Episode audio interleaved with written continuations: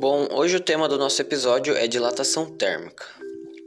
A dilatação térmica é um fenômeno físico, onde o tamanho, ou melhor, as dimensões de um corpo se alteram por conta de sua temperatura.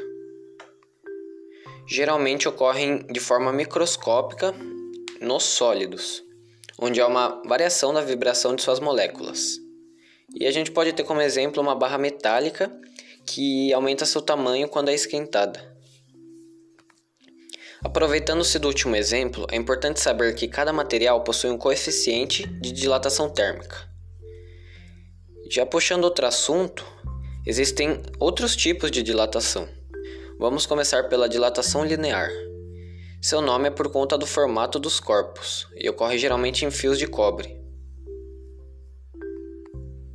Outro tipo, a dilatação superficial, ocorre em corpos de simetria superficial e é possível percebê-la quando aquecemos um recipiente para retirar sua tampa. Possui também a dilatação volumétrica. Seu nome próprio já se explica, que é basicamente o aumento do volume de um corpo. Esses três últimos exemplos dados são bem parecidos, então não é tão difícil de se lembrar deles. Agora é um pouco diferente quando se fala da dilatação dos líquidos, onde apenas se leva em conta o seu volume, pois eles não possuem uma forma. E eles aumentam de volume quando aquecidos e diminuem quando esfriados. E por último, tem a dilatação dos gases. E pode se explicar por um simples experimento. E ele funciona assim: imagine um recipiente de vidro com ar dentro. Esse recipiente tem uma tampa que é atravessada por um canudo. E esse canudo possui uma gota de óleo. Segurando o recipiente de certa maneira, é possível deslocar a gota de óleo para fora, apenas com o calor presente em suas mãos.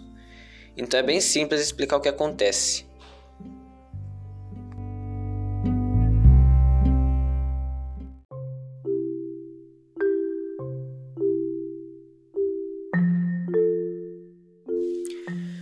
Bom, hoje o tema do nosso episódio é dilatação térmica. A dilatação térmica é um fenômeno físico, onde o tamanho, ou melhor, as dimensões de um corpo se alteram por conta de sua temperatura. Geralmente ocorrem de forma microscópica nos sólidos, onde há uma variação da vibração de suas moléculas. E a gente pode ter como exemplo uma barra metálica que aumenta seu tamanho quando é esquentada. Aproveitando-se do último exemplo, é importante saber que cada material possui um coeficiente de dilatação térmica.